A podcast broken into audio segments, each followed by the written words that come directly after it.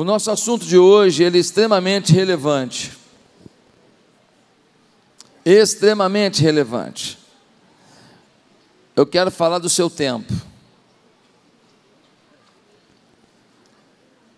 Uma das coisas mais valiosas que nós temos é o nosso tempo.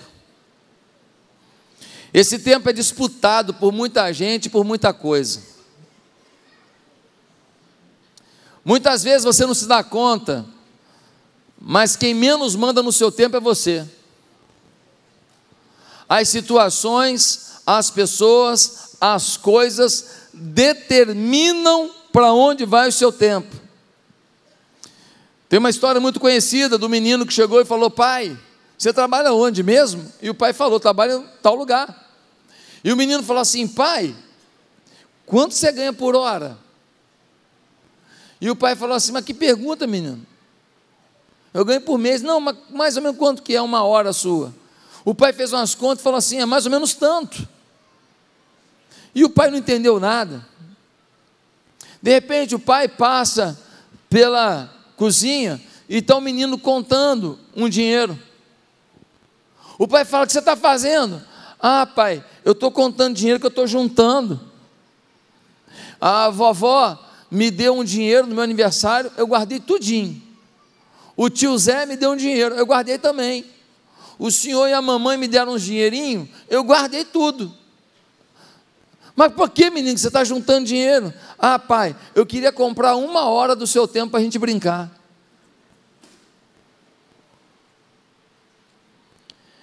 É assim que a vida tem sido.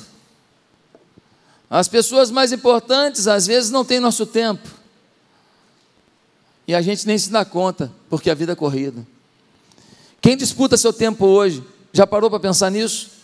Talvez seu tempo esteja nas mãos de outras pessoas, ou de coisas de tão pouca importância. É aí que acontece uma coisa muito estranha, porque você luta muito por algumas coisas que não acontecem e você não entende. Eu luto, luto, luto e essas coisas não acontecem. E você diz: o que está errado? Eu vou te falar o que está errado hoje. Câmeras em mim, preste atenção.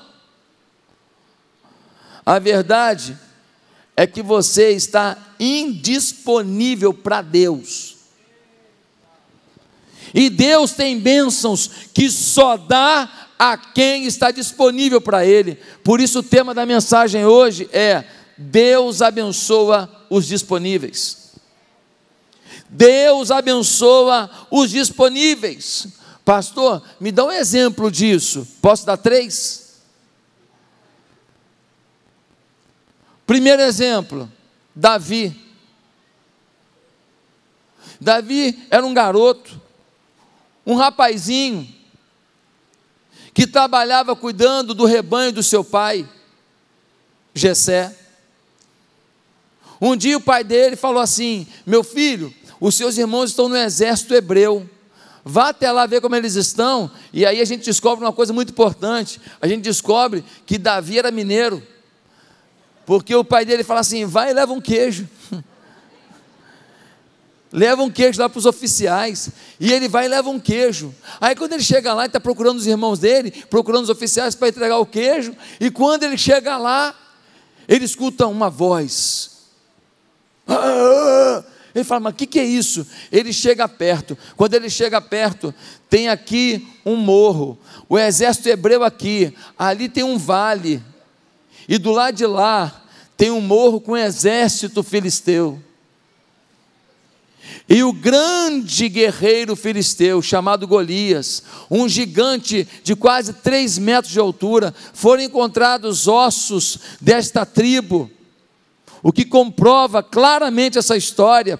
E esse homem de quase três metros, um guerreiro, preparado, com escudo, com lança, com espada, com escudeiro, com tudo ele chegava e descia do, mo, do monte onde estava o exército filisteu, e ele descia até o vale, chegava no vale e falava assim: Tem homem aí não?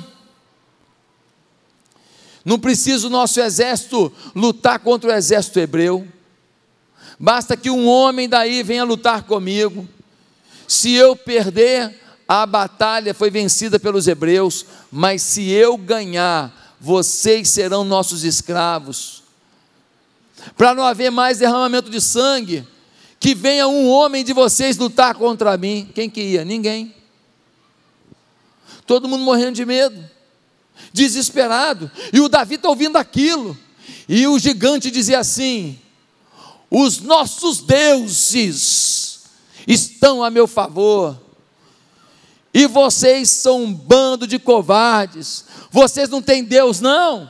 Vocês não têm fé, não. Vocês não têm força, não. Vem alguém aí, porque eu sou o guerreiro filisteu e os meus deuses estão a meu favor. Davi escuta aquele cara tripudiando o seu povo, tripudiando a sua fé, tripudiando o seu Deus. Ele fala assim: quem esse cara pensa que é? É grande, mas não é dois, não. Aí ele fala assim: quem é esse aí? Eles falam: é Golias, rapaz. Esse cara é matador. Foi campeão do UFC, do Belato.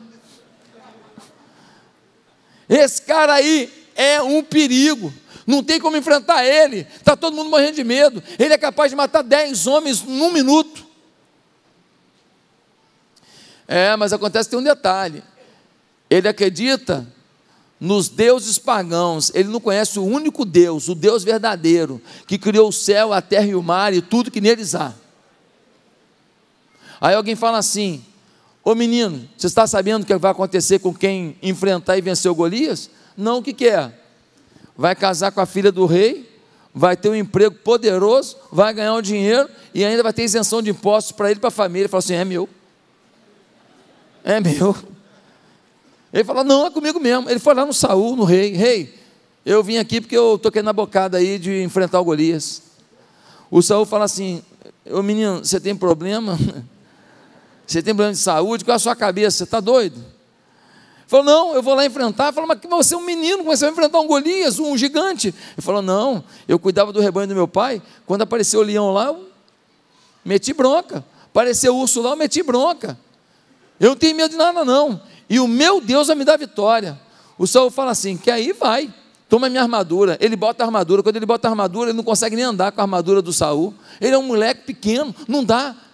Ele está que nem aquele cara quando dança break, né? Não consegue nem andar. Ele fala, não dá para mim. Aí ele vai tirar a armadura e fala: Ô oh, rei, deixa eu ir do meu jeito mesmo. Deixa eu ir com a minha roupa normal. E ele vai.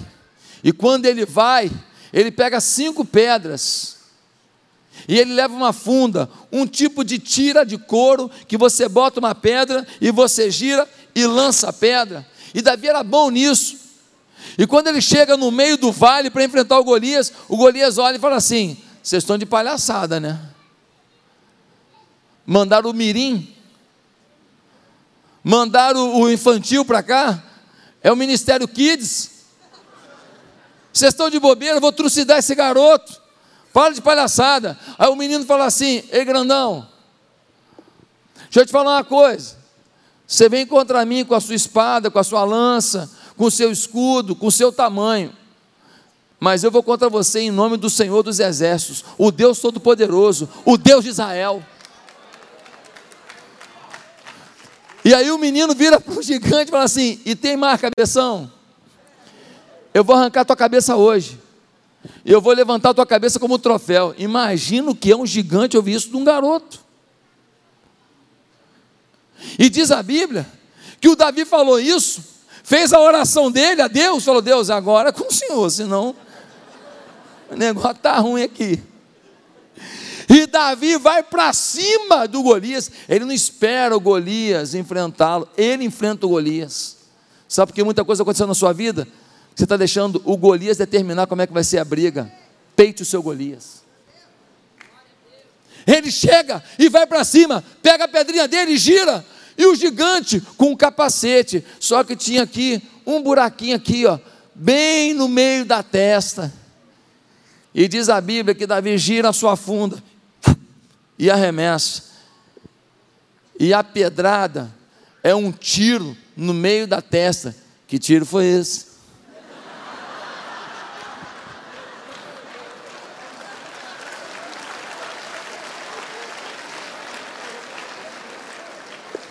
Bate no meio da testa e o gigante cai. Se ele erra, o tiro já era, meu irmão. Era uma chance. E ele acerta. E ele vai lá, pega a espada do próprio gigante. Nem aguenta a espada tão grande. Pega. Uou! Arranca a cabeça do gigante. Levanta a cabeça e fala assim: Deus em Israel. O povo hebreu, quando vê aquilo, todo mundo, é quando depois que um faz, todo mundo pega, né? Na hora de correr risco, ninguém foi, não. Sai todo mundo descendo, vai para cima dos, dos filisteus. Os filisteus, ó, morrem de medo e fogem do povo hebreu. Deixa eu te perguntar uma coisa: Davi foi abençoado? Por quê? Porque se disponibilizou para o que Deus queria fazer. Casou com a filha do rei, ganhou dinheiro, ganhou emprego, roupa legal, um sapatinho da Mr. Cat. Ficou numa boa, começou a melhorar de vida e tudo. Por quê? Porque Deus o abençoou, porque ele se disponibilizou. Guarde isso. Segundo exemplo. Segundo exemplo é Neemias. Neemias é levado lá para a Pérsia como um, um escravo. Ele chega na Pérsia ele vai tão bem nos seus trabalhos que ele se torna copeiro do rei Artaxerxes. Você sabe o que é copeiro? Copeiro do rei é o cara que fica ali, prova a comida do rei, prova a bebida do rei, prova o vinho do rei. Se tiver que morrer, morre ele, não o rei. Só que, como esse cara é o homem de confiança do rei, ele está ali enquanto o rei está discutindo as coisas ele acaba sendo um conselheiro do rei, ele acaba sendo um assessor do rei, ele é o cara que sabe o que está acontecendo no reino, ele se torna um oficial do rei. E o Neemias, que era do povo hebreu, que era de Jerusalém, ele agora está lá na Pérsia, lá em Suzã, numa boa, ganhando bem, comprou apartamento, comprou carro, está viajando para o exterior, foi para a Disney duas vezes naquele ano, ele está numa boa. Mas aí o irmão dele, chamado Anani, vai até lá visitá-lo. Quando o irmão dele chega lá, Neemias pergunta: Anani, como é que está o nosso povo? Como é que está a nossa gente? Como é que está o seu Zé, que morava lá na esquina? Como é que está a dona Maria, que morava lá do lado da casa de papai? Como é que está a família do seu Leopoldo? Como é que está a família da dona Raimunda? Como é que estão as crianças lá? E o filho de Zezinho cresceu? Como é que está? É minha gente, é meu sangue, é meu povo. Como eles estão? O Anani começa a chorar. E fala, não estão bem não. Lembra aquele filho do seu Joaquim? Sim, mataram. Lembra daquela menina, filha da dona Carla? Sim, estupraram. Mas como é que é isso? Eles destruíram os muros, Neemias. A cidade não tem muro. Todo invasor vem e entra. Humilha o nosso povo, rouba o nosso povo, estupra as mulheres, escraviza os jovens, maltrata os velhos. Nós não temos mais dignidade. A gente planta uma coisa, colhe e guarda. Eles vêm e roubam.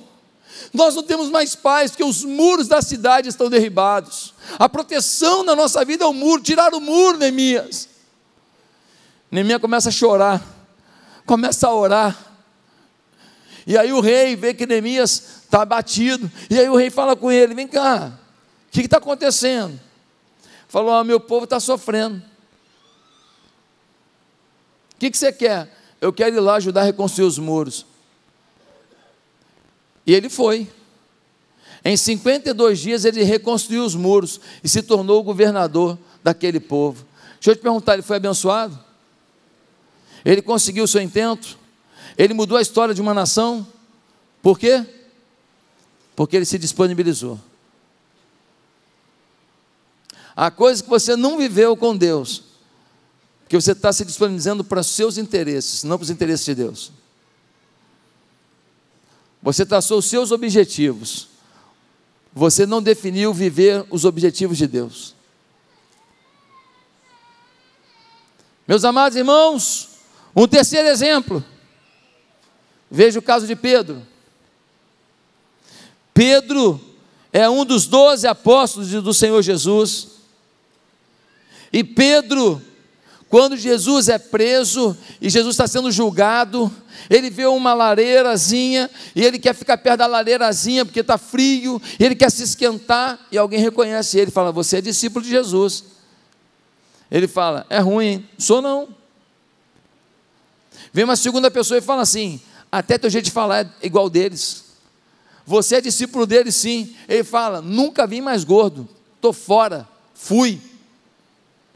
Vem uma terceira pessoa e fala assim: Você é discípulo de Jesus. Ele fala: Eu não. Nesse momento toca, toca uma trombetinha do galo, né? O galo canta. E quando o galo canta, Jesus havia avisado: Você vai me ligar três vezes antes que o galo cante. Quando o galo cantou, ele falou assim: Oh meu Deus eu neguei Jesus três vezes. Ele está decepcionado com ele mesmo depois de fazer isso. E tem que estar decepcionado mesmo. Sabe por quê? Porque ele viu Jesus curar enfermos, curar cego de nascença. Ele viu Jesus multiplicar pão e peixe para 10 mil pessoas. Ele viu Jesus ressuscitar um morto de quatro dias chamado Lázaro. Ele viu muita coisa e ele resolve negar Jesus. Ele foi bem sem vergonha mesmo.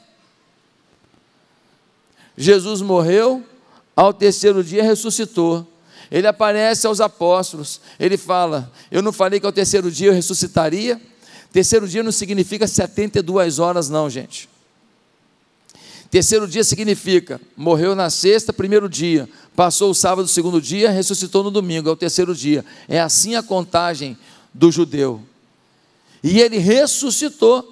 E agora ele aparece para Pedro, ele fala com Pedro, e Pedro fala: Senhor, eu preciso mudar esse negócio na minha vida.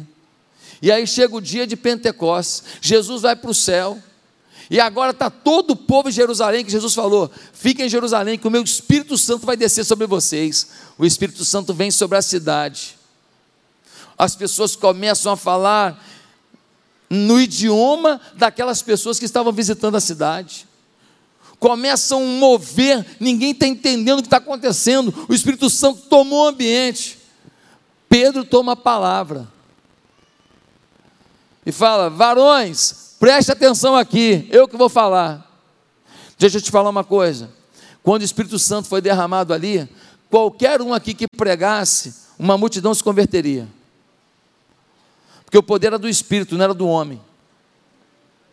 Estava lá João? Estava. Estava Tiago? Estava. Estava lá Mateus? Estava. Estava lá Bartolomeu? Estava. Estava lá Felipe? Estava. Estava lá um monte de gente. Mas quem se disponibilizou? Pedro. Falou: a bola é comigo.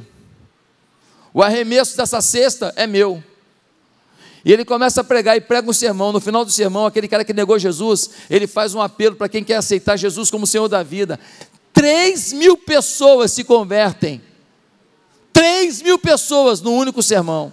Ele é o maior conferencista da história. É uma, mas porque lá é 3 mil conversão mesmo. Às vezes tem emoção, ali não. 3 mil conversões. E foi todo mundo batizado no mesmo dia. Ele foi abençoado? Sim. Por quê? Porque ele se disponibilizou. Davi, Neemias, Pedro, eu posso citar aqui inúmeros personagens da Bíblia que mostram que você não é muito mais abençoado, muitas vezes, porque você não se disponibiliza.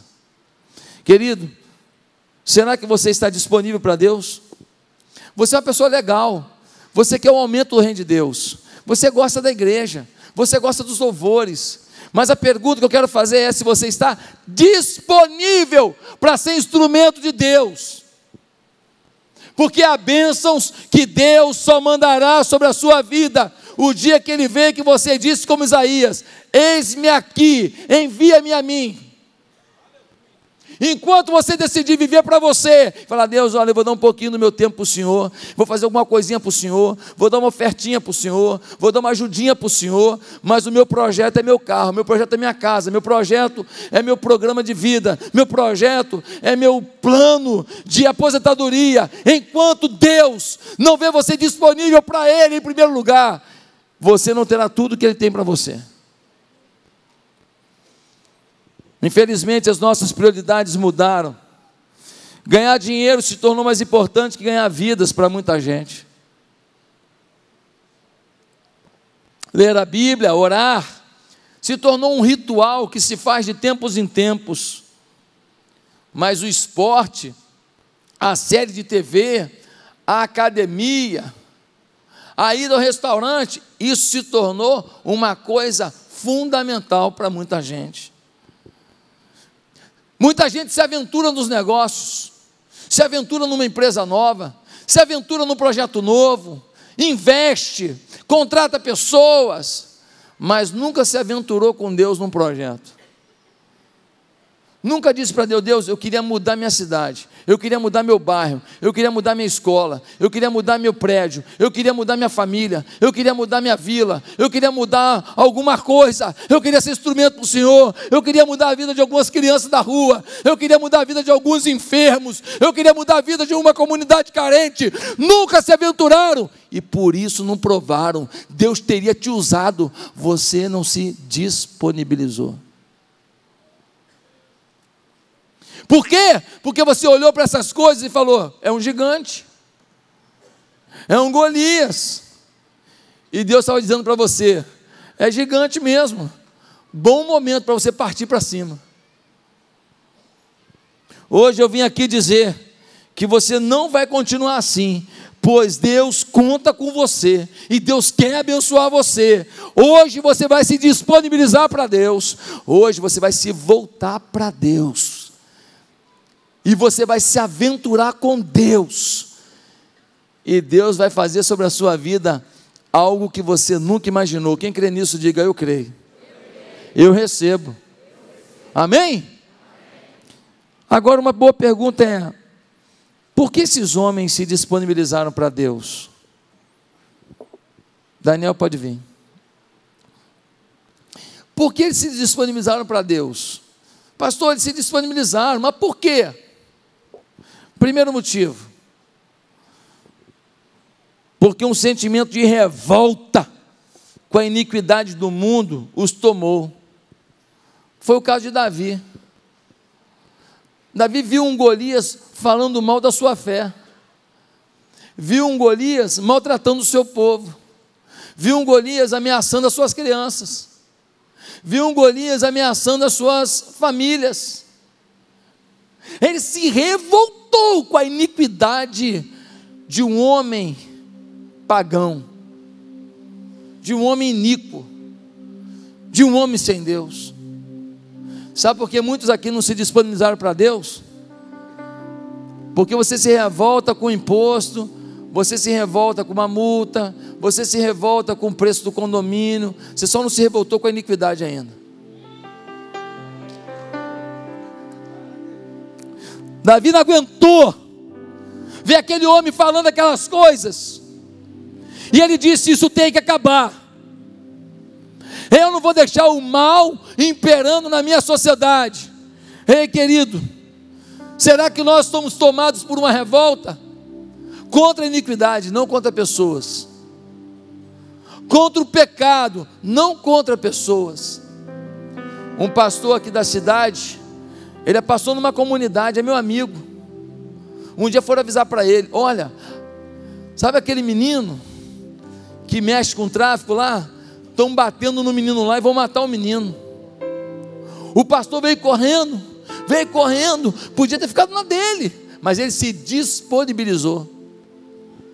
Ele chegou no meio dos traficantes, tudo armado. Não vou falar comunidade, não, mas aqui no Rio de Janeiro chegou lá no meio e falou assim: Para, para com isso. Vocês não vão matar esse menino. É um jovem ainda. Chega de violência. É, pastor? Moleque vacilou. Tá, vacilou e aqui nunca ninguém vacilou. Por que vocês vão fazer isso? Deixa eu cuidar desse garoto. Não manchem as mãos de vocês com mais uma morte desnecessária. Eu imploro em nome de Jesus. Os traficantes ficaram ouvindo aquilo, tem muito respeito por aquele pastor. Um traficante falou assim: moleque, tu tem sorte, que a gente gosta do pastor, hein? Pastor, leva, se esse moleque vacilar de novo, ele vai para a vala. Pastor abraça o moleque ensanguentado e fala: larga de ser burro, hein? Onde que você achou que droga ia ser uma coisa boa? Onde você achou que mexer com tráfico ia ser bom para você? Vai estudar, meu filho. Vai trabalhar, vai fazer um futuro. Acredita em Deus. E aquele menino não foi morto, porque um homem colocou, colocou sua vida em risco, se disponibilizou para salvar alguém. Ei, você está se disponibilizando? Você está revoltado? Revoltado com o que, pastor? Eu estou revoltado. Eu estou revoltado de ver a universidade pública dominada pelo marxismo. Eu estou revoltado de ver pichações de Che Guevara, de comunismo, palavrões, desenhos horríveis, imorais nas paredes das faculdades onde eu estudei e eram limpas no meu tempo. Eu estou revoltado, estou revoltado de ver menino ir para a sala de aula. E se ele fala que ele acha que família é pai, mãe, filhos, ele é humilhado pelo professor. O professor o agride. Olha, pastor, onde que é isso? Eu tenho um monte de vídeo, você não tem, não? Que país que você está? Que mundo que você está? Eu tenho um monte de vídeo mostrando os meninos sendo agredidos. Um dia desse, um professor foi para a faculdade com a foto do candidato dele. Bateram nele. Com a foto de outras pessoas, pode ir. Com a foto do presidiário, pode ir. Mas com a foto do candidato dele, um direito dele. Não pode. A moça bateu nele, começou a bater nele. E se ele revida, ele era o quê? Preso, Maria da Penha. Eu estou revoltado de ver uma foto de um homem pelado com as menininhas de mão dada com ele andando, como se fosse a coisa mais linda. Eu estou revoltado com a iniquidade do mundo, chamando de arte erotização infantil, que abre o caminho para a pedofilia. Já tem placa no Congresso Nacional dizendo: pedofilia não é crime, é doença. Ou seja, coitadinho, pegou a menininha de três anos, deflorou a menininha, mas é doente, vamos dar remédio para ele. E aí a iniquidade prevalece. Eu estou revoltado de ver que o nosso povo está desunido. Ó, o negro é desse partido, o branco é daquele, o cara do Nordeste é desse, o do Sul é daquele. Ei, está na hora de unir a nação. Nós somos brasileiros. Todo mundo tem um pezinho na África, todo mundo tem um pezinho na Europa, todo mundo tem um pezinho na Ásia. Estou misturado demais. Aqui tem italiano com sergipano e mais algumas coisas. Deu isso. Ature. Nós somos um povo misturado, um exemplo de boa convivência, mas querem nos dividir. Querem dizer que se você pensa diferente, você é conservador, você é fundamentalista. Ah, meus amados, eu não aguento mais ver pessoas que não têm mais o bom senso por causa de pensamentos individuais. Como assim, pastor? Por exemplo, o camarada é a favor da legalização do uso da maconha. É uma ideia dele. No Estado Democrático de Direito, ele tem uma opinião. Ele pode dar. Eu não concordo, mas ele acha que é.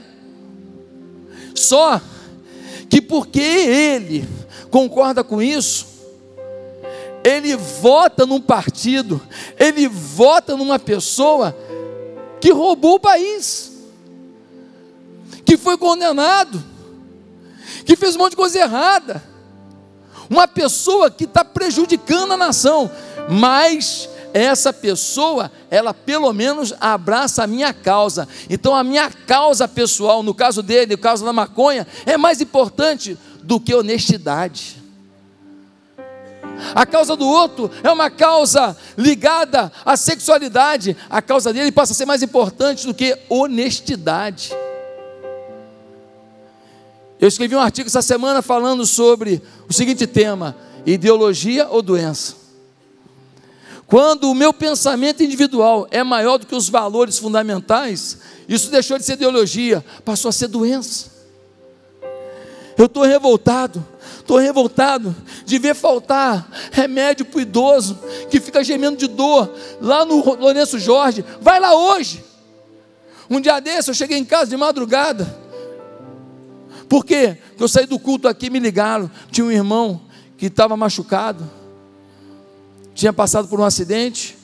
Eu fui para lá, cheguei lá, eu vi gente drogada, eu vi gente gemendo de dor. E muitas vezes não tem nem remédio, sabe por quê? Porque tem gente roubando, roubando, roubando a nação.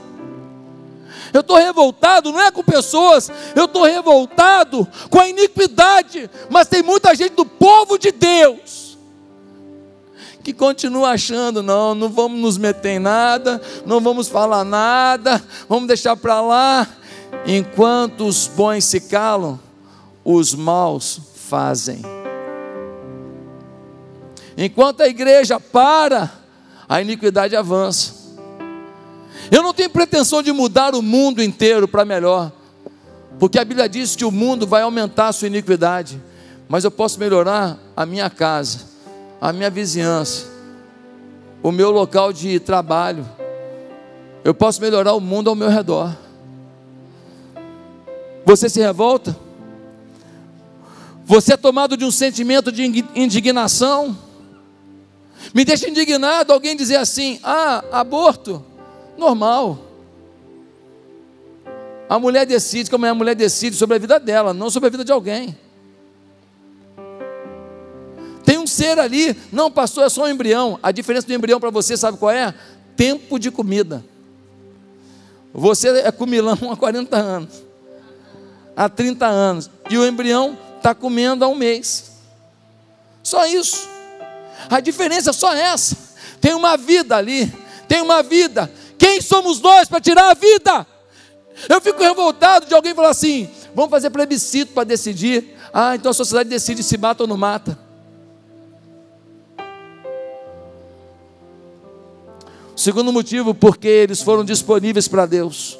Primeiro, porque se revoltaram com a iniquidade. Segundo, porque a compaixão pelas pessoas tomou suas almas. Foi o caso de Neemias. A compaixão pelas pessoas tomou sua alma. Neemias ouviu dizer que o seu povo estava sofrendo.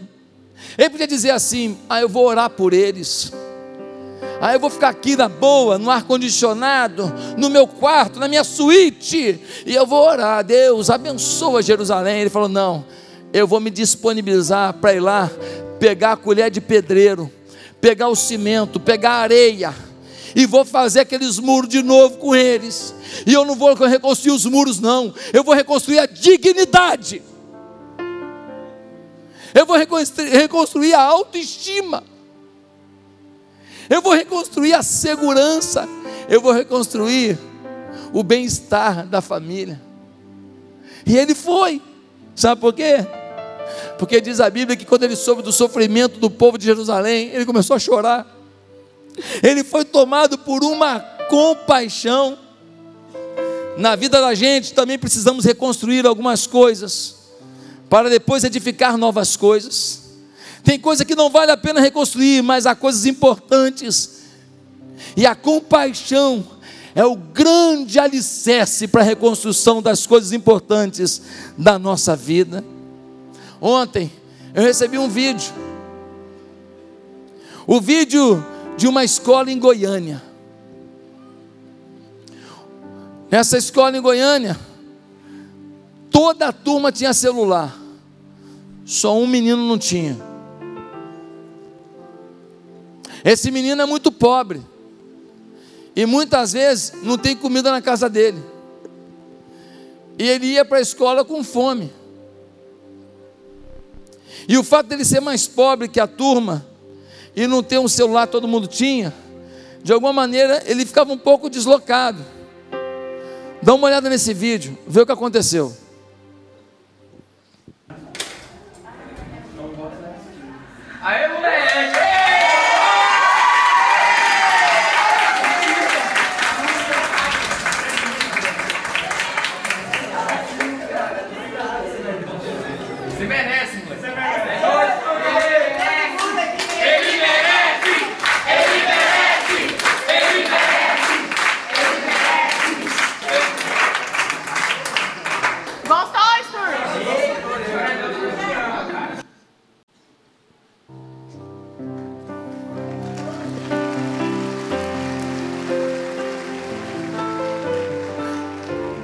Pensa num cara chorando rios ontem à noite.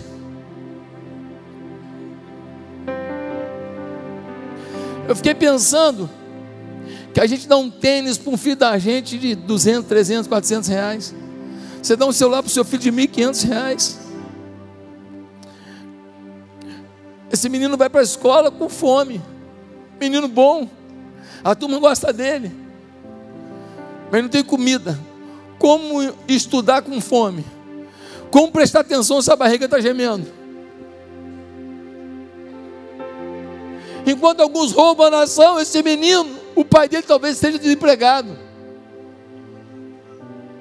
Mais de 200 empresas já foram embora, multinacionais já foram embora do Brasil. Não querem trabalhar num lugar onde tudo é roubado. E o desemprego chegou, 14 milhões de desempregados. E o menino está pagando preço. Aí a turma fez, sabe o quê? Eles venderam bala, fizeram vaquinha, compraram um bolo, compraram Coca-Cola, compraram um celular para alegrar um amigo. E você? O que você tem feito para alegrar alguém? Qual é a compaixão que você tem? Ah, pastor, eu fico emocionado com essas coisas, isso mexe comigo. Ei, deixa eu te falar uma coisa: emoção e compaixão são coisas diferentes. Como assim, pastor? Emoção, a gente chora, a gente sente algo, mas compaixão, a gente doa, a gente se entrega, a gente sacrifica, a gente tem empatia, a gente se identifica. Tem muita gente que está chorando de ver a dor do outro, mas não faz nada, você não tem compaixão, só emoção. Emoção passa. Muito bonito a gente se emocionar, mas mais lindo ainda é a gente ter compaixão. Lembra quando a multidão estava com fome? Lá em João capítulo 6.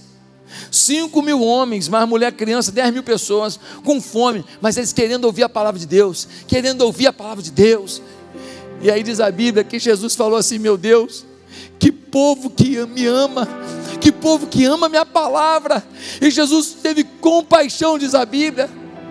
E aí Jesus falou assim: Não vou mandar ninguém embora sem comer. Os apóstolos falaram assim: Mas mandar comida como? Não tem comida aqui. E nem temos dinheiro para comprar comida. Alguém fala assim: Olha, tem um menino aí tem cinco pães e dois peixinhos só. Jesus, cheio de compaixão pela multidão, e um menino com cinco pães e dois peixinhos. Aí alguém foi lá e falou assim: Ei menino, você tem pão e peixe aí? Tenho. É o lanche que minha mãe fez para mim, porque eu, eu, eu, adoro ouvir Jesus falando. Aí ela fez um lanchinho para mim, para eu merendar. Aí o apóstolo fala assim: Você daria o seu lanche para Jesus? Ele fala agora.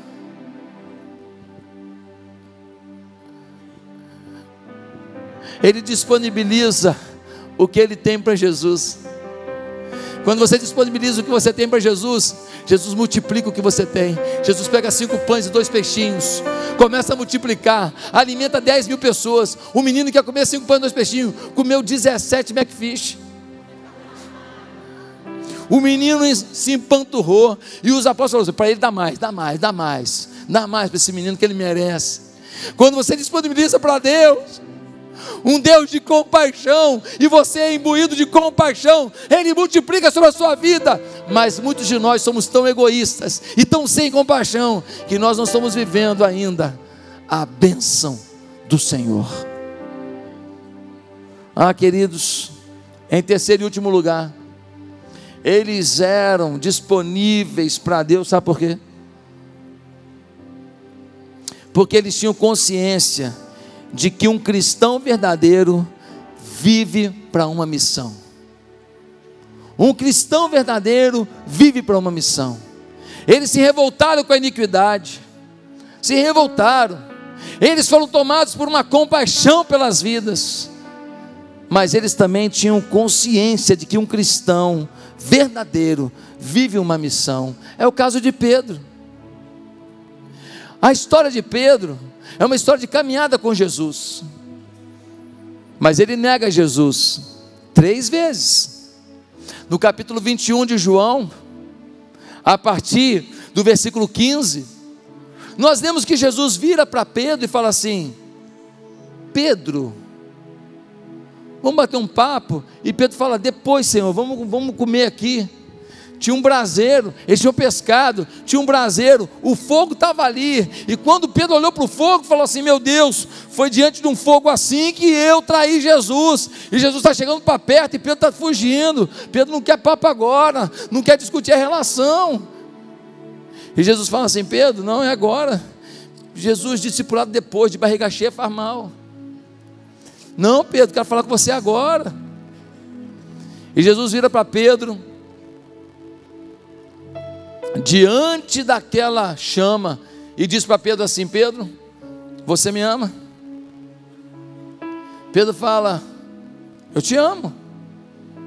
Jesus diz: Apacenta as minhas ovelhas, cuide das pessoas, pastoreie as pessoas. Mas Jesus faz uma segunda pergunta: E qual é? Pedro, você me ama? Pedro fala assim: Senhor, eu te amo. Ele está constrangido.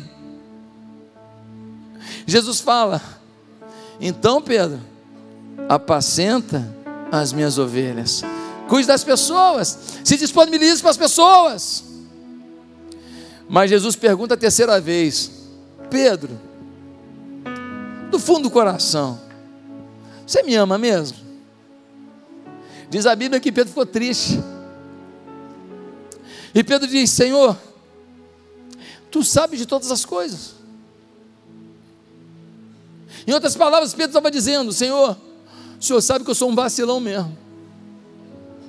Eu piso na bola mesmo, pisei na bola, neguei três vezes. Eu fui uma besta quadrada, o Senhor me desculpa, mas por favor, não duvida que eu te amo. Eu não posso ser definido por um momento, eu tenho uma história com o Senhor a minha história de amor. Eu peguei a espada, eu quis meter na cabeça do soldado que aprendeu o Senhor, foi ou não foi? Eu morro pelo Senhor. Eu te amo. E Jesus disse para ele o quê? Apacenta as minhas ovelhas. Pedro sabia, Pedro sabia que ser cristão é ter missão. Pedro sabia que Cristo, quando vê o amor de alguém, diz: Se você me ama, então me sirva. Você não pode dizer que ama a Deus se você não serve a Deus. Você não pode dizer que você ama a Deus, se você não faz nada para Deus. Quantas pessoas se batizaram nessa igreja esse ano porque você trouxe? Quantas pessoas foram para a célula esse ano que você levou? Ah, pastor, não estou liderando célula, não, que estou muito ocupado. Ah, é? Muito ocupado. Você não está disponível para Deus e quer as bênçãos de Deus nas coisas que você está fazendo? Pastor, minha vida é muito corrida. Eu tenho um membro dessa igreja aqui. Ele é CEO de uma multinacional estrangeira. Ele percorre a América Latina toda, ele viaja para o mundo inteiro que nem eu vou a Madureira. Essa semana ele está em Hong Kong. Ele em Hong Kong, eu e Oswaldo Cruz, pertinho de onde eu morava em Marechal. É assim um homem importante, um homem que viaja o mundo inteiro, mas um homem que toda semana vem aqui para ajudar na administração da igreja, um homem que lidera o ministério da igreja. Ei, meu irmão, você é mais ocupado que esse irmão? Você não é, não, te garanto que você não é. A questão que está no seu coração. A questão o quanto você agradece a Deus, de, apesar de você ter negado Jesus, Ele continua te amando. A questão o quanto você tem negado Jesus e mesmo assim Ele prepara peixe para você e ainda te confia ministério, dizendo: apacendo as minhas ovelhas. Ei, se você não se disponibiliza para fazer a obra de Deus, você nunca vai provar o que Deus tem para fazer através da sua vida. Sabe o que eu queria? Que hoje você dissesse assim: Eu vou liderar a célula. Eu vou liderar. Eu vou sair daqui, vou falar com meu líder de célula, e eu vou liderar a célula. E eu vou vir para a escola ministerial semana que vem, e vou fazer o curso, e eu vou liderar a célula. Eu queria que você saísse daqui dizendo: Eu vou, eu vou pastorear pessoas, eu vou discipular pessoas. Cada um aqui pode discipular pelo menos uma pessoa, não pode? Um. Você pode dar 40 minutos por semana para alguém? 40 minutos por semana para alguém? para motivar alguém, para ajudar alguém, para transformar a vida de alguém, para perguntar se ele cuidou bem da mulher essa semana, para perguntar se cuidou bem do marido. vai perguntar se cuidou bem do filho, perguntar se ele orou, se ele jejuou, se ele leu Bíblia, ajudar alguém a crescer. Será que você pode ser instrumento disponível para Deus? Meus irmãos, eu tenho um alvo para essa igreja. Nós já batizamos quase 500 pessoas esse ano. Mas daqui até o final do ano nós queremos batizar mais mil. Três meses para batizar mil pessoas. Pastor, como? Fácil. Cada célula batizando uma vida. Nós temos mil e duas células. Mil e duas células. Se cada célula batizar uma pessoa, na minha célula, eu já tenho dois para batizar, estão aqui me olhando. Ah, pastor, então tu empresta para mim, não vai emprestar nada, cada um com o seu. Cada um com o seu. Você vai batizar. Por que, pastor, que eu vou batizar? Só para batizar? Não, para cuidar. Porque ninguém pode batizar de qualquer maneira. Tem que batizar sabendo o que está fazendo, tendo suas dúvidas respondidas, tendo seu caráter trabalhado, tendo seus problemas pessoais administrados, tendo arrependimento diante dos seus pecados. Ah, meus amados, eu quero desafiar você hoje a fazer o que Pedro fez. Ele se disponibilizou um dia e disse: Eu vou pregar o sermão na descida do Espírito Santo. Sabe o que aconteceu com ele? Deus começou a usá-lo mais e mais. Em Atos capítulo 5, vai dizer que as pessoas botavam os enfermos e os endemoniados na rua. O Pedro passava e a sombra, olha gente, olha isso, hein? A sombra dele ia curando as pessoas e libertando os endemoniados. Quando você se disponibiliza para Deus, você não sabe até onde vai os milagres de Deus na sua vida. Quando você se disponibiliza para Deus, a tua sombra vai mudar a vida de alguém. A tua presença vai mudar a vida de alguém. Pastor, como eu posso fazer isso? Se eu não creio, você tem que crer. Martin Luther King um dia decidiu lutar pela igualdade racial no seu país. Mal sabia ele que seria um símbolo de unidade social, de dignidade, de justiça, por todos os tempos. Não tem uma vez que eu vou nos Estados Unidos que eu não encontro uma praça Martin Luther King, uma, uma exposição Martin Luther King, um auditório Martin Luther King. Aquele homem é reverenciado naquela nação. Pagou um preço, porque se disponibilizou para dizer que brancos e negros são irmãos. Lembra de William Carey, século XVIII. Ele deixa Londres e vai para a Índia para pregar o Evangelho sem apoio de ninguém. Ninguém mandou um centavo para ele. Vendeu tudo, sapateiro que ele era, e foi para lá. Chegou lá aquele homem que era um homem simples, não fez faculdade, nada disso. Traduziu trechos da Bíblia, ou a Bíblia completa, para 30 idiomas e dialetos diferentes. Disseminou a palavra de Deus por todos os cantos o filho morreu no campo missionário. A mulher quase ficou louca de ver isso. Mas ele ficou firme em Deus, dizendo: Deus, eu pago o preço, porque o preço que o teu filho pagou por mim é muito maior que qualquer coisa que eu faço. Pastor, eu morro por Cristo. Eu até encontro gente que morreria por Cristo, mas eu quero saber quem quer viver por Cristo. Porque morrer é dizer, chegou numa hora, se é cristão, sou. Então eu vou te matar, pode matar. Isso é mole. É mole. Mais difícil é viver por Cristo. Abrir mão no dia a dia de si mesmo por Cristo. Morrer por Cristo é uma decisão de instante. Viver por Cristo é uma decisão de temporada, de vida, de continuidade. Meus amados, não dá para ficar sem, sem se disponibilizar.